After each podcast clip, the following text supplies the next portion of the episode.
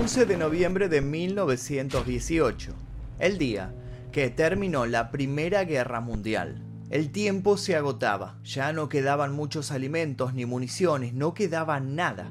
Lo habían dado todo. Habían perdido sus compañeros, a sus superiores o incluso partes de su cuerpo por alguna explosión. En ese momento, entendieron quizás que la guerra solo condujo al individualismo y a la pérdida del yo. No había antibióticos y no solo morían por impactos de balas y bombas. Enfermedades como la gripe, la tuberculosis y la pulmonía se hacían presentes y generaban muchas bajas tanto en las trincheras como en las personas que estaban ayudando desde afuera. La paz se firmó a las 11 horas del día 11 del mes 11, en el medio del bosque francés de Compiègne, la madrugada del 11 de noviembre de 1918 se reunieron los aliados con Alemania en un vagón de tren.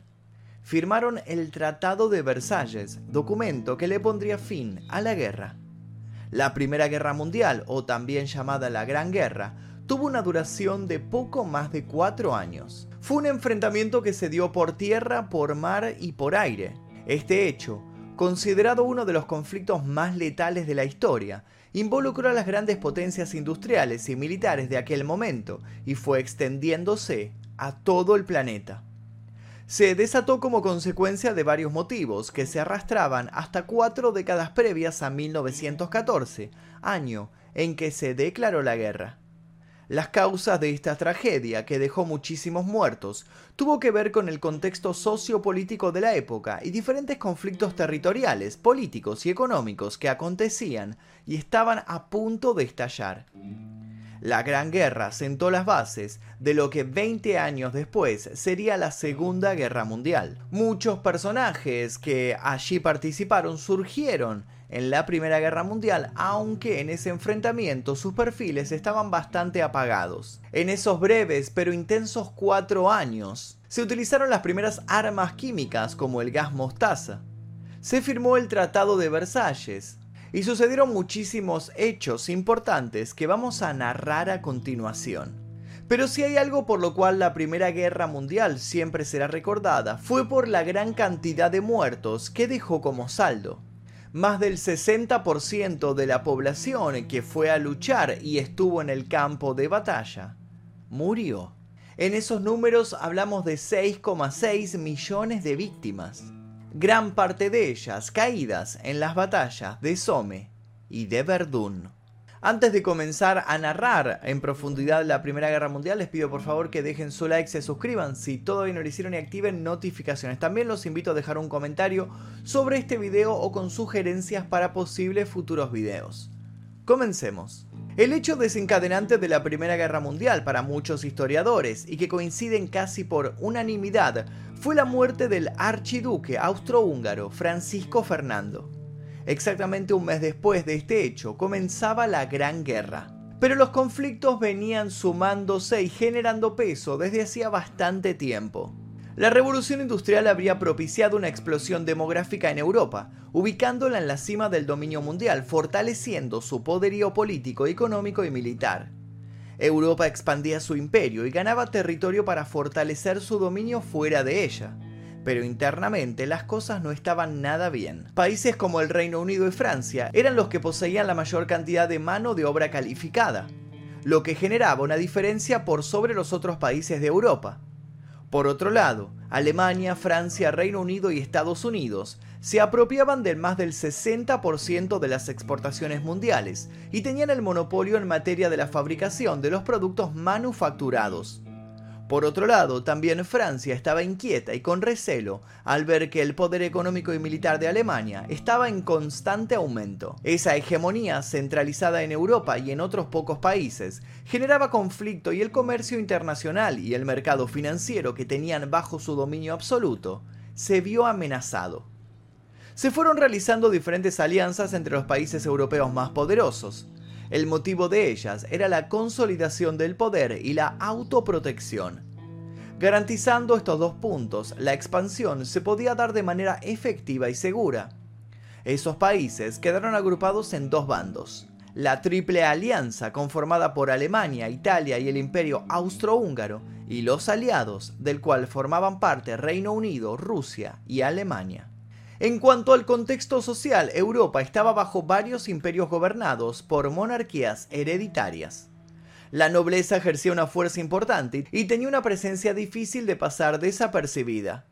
No había democracia en muchos países y existía una libertad restringida respecto de las religiones vigentes. La presencia de la discriminación por raza o clase social a la que se perteneciera era moneda corriente y separatista. Los derechos civiles estaban vulnerados en varias potencias del momento. El imperialismo y el colonialismo acentuaron las tensiones económicas. Las potencias tendieron a establecer economías cada vez más cerradas, lo que trajo como consecuencia una cruel y feroz lucha por los territorios. Pero hubo algo en lo que pocos se detienen y está relacionado con algo que superaba la rivalidad del tipo militar, político o territorial. La rivalidad a nivel psicológico era notoria. Los pueblos habían desarrollado un nacionalismo a causa de la prensa y las campañas militares. Existía un gran odio hacia el vecino que exacerbaba hasta el ciudadano más noble. Nunca había quedado tan claro quién era el enemigo y esa forma de ver al otro desde la mínima partícula de la sociedad, fue lo que terminó por hacer fuerza para que se desatase una guerra sin precedentes. Pero no todo sucedía en Europa. Japón y Estados Unidos habían transitado dos guerras entre finales del siglo XVIII y principios del siglo XIX. La guerra hispano-estadounidense, que enfrentó a España con Estados Unidos en 1898, estuvo vinculada a la independencia cubana. Por otro lado, la guerra ruso-japonesa de 1905, en donde Rusia aceptó la posesión japonesa por parte del territorio, frenando la expansión rusa en Extremo Oriente.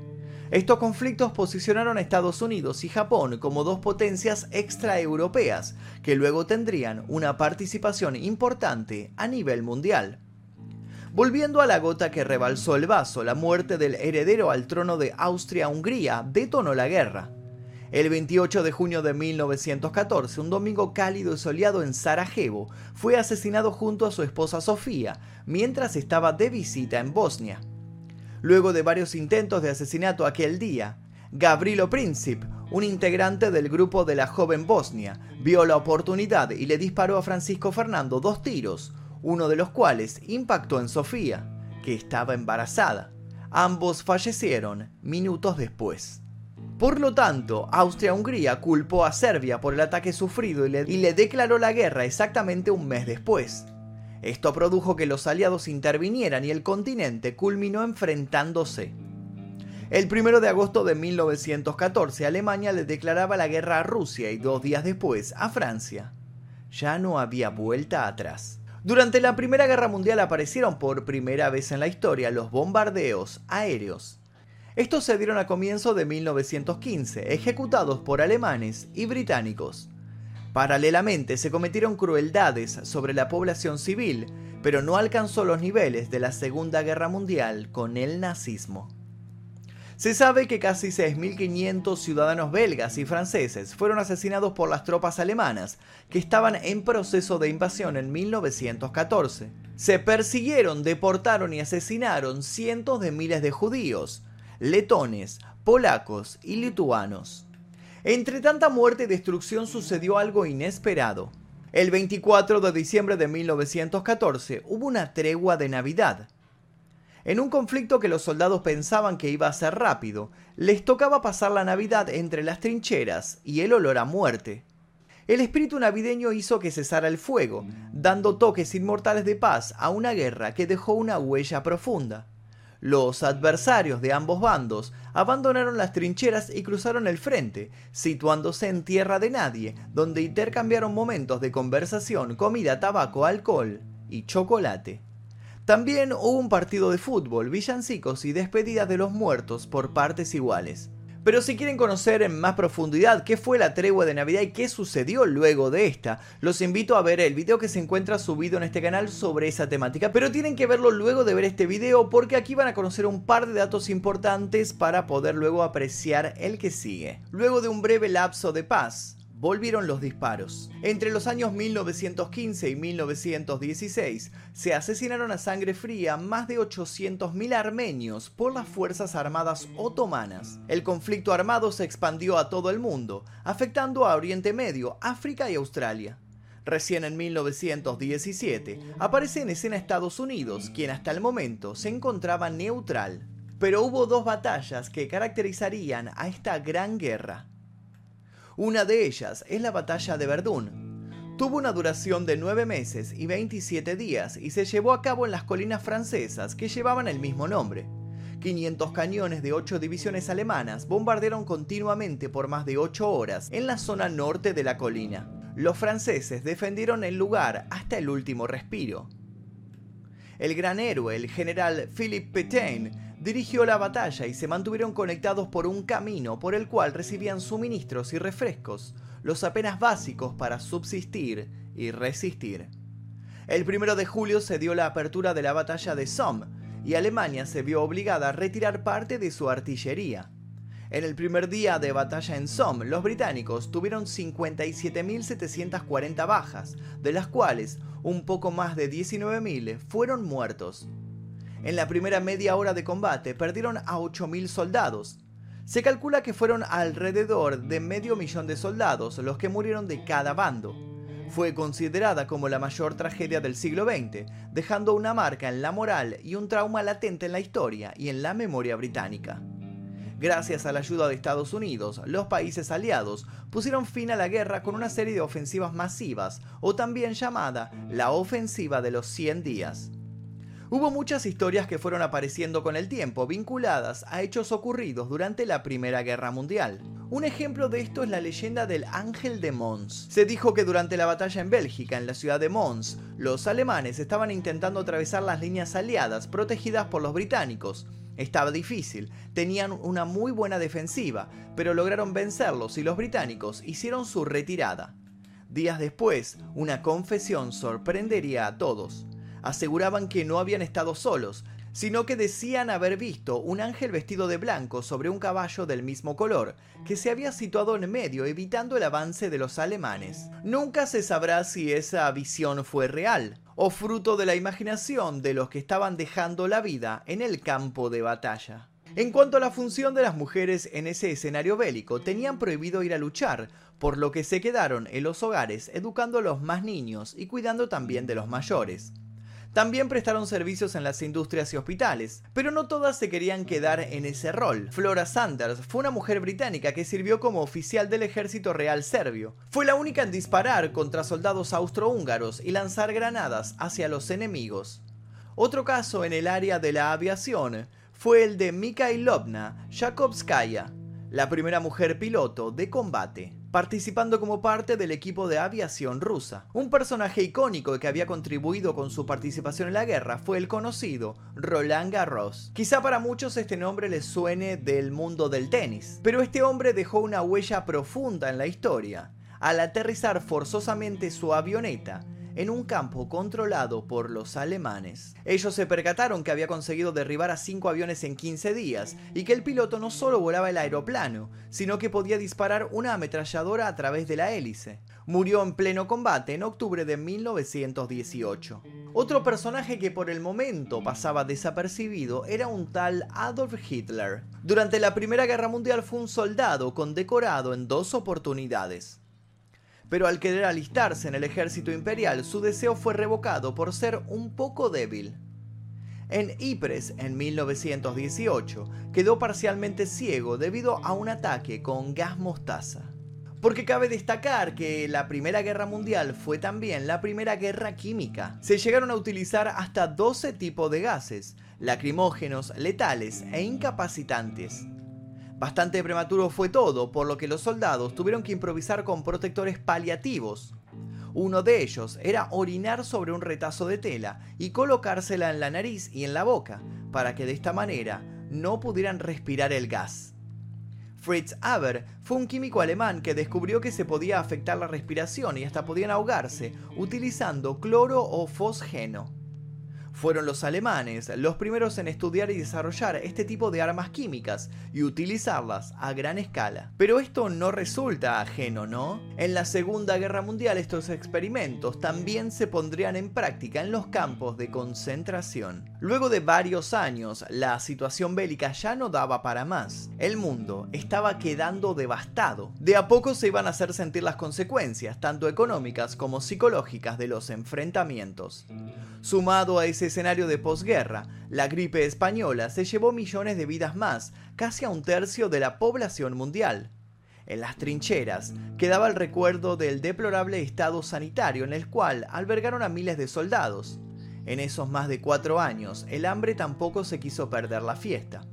Incluso entre 1916 y 1917 hubo un proceso al cual se lo denominó el invierno de los nabos alemanes. Este evento tuvo la oportunidad cuando el bloqueo naval de los británicos se enraizó generando una tremenda impermeabilidad. La pérdida de la cosecha de papa o patata volvió al nabo como un alimento clave en la dieta cotidiana. Muchos soldados morían por la mala alimentación, los tóxicos y también el clima frío. Una gran cantidad de soldados llegaron a huir, como en el caso de los batallones rusos al momento de la guerra eran los menos preparados y con una moral bastante baja. En cambio, los aristócratas tenían un sentido de nacionalismo tan fuerte y acentuado que llegaron a tomar a los soldados como objetos y con desprecio. Cuando los oficiales agredían físicamente a los soldados, muchos de ellos terminaron matando a sus oficiales y en otros casos huyeron, generando una deserción masiva. Esto se vio muy claro en el motín del ejército francés en 1917.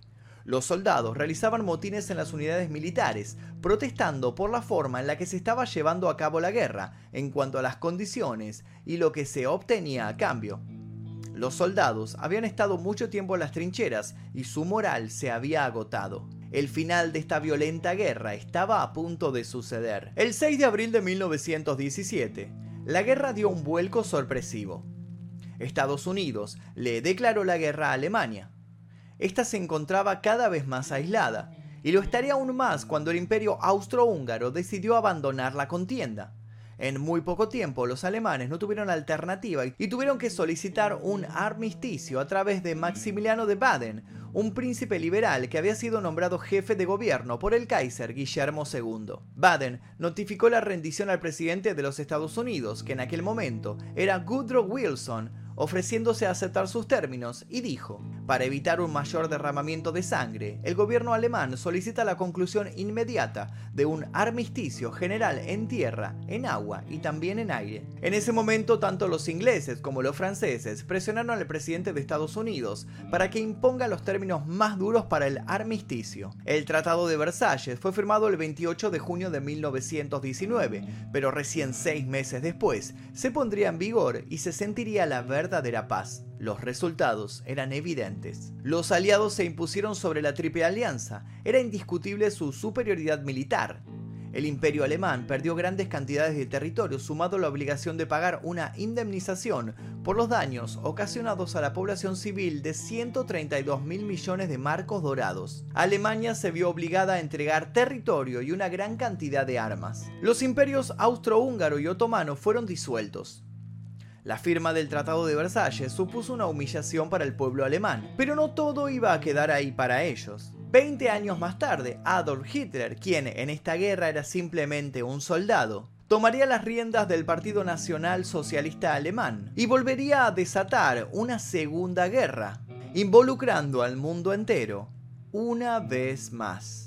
Esta vez el horror estuvo tras las rejas de los campos de concentración, de la mano del antisemitismo, campos que iban a ser descubiertos una vez que la pesadilla más grande de la humanidad finalizara.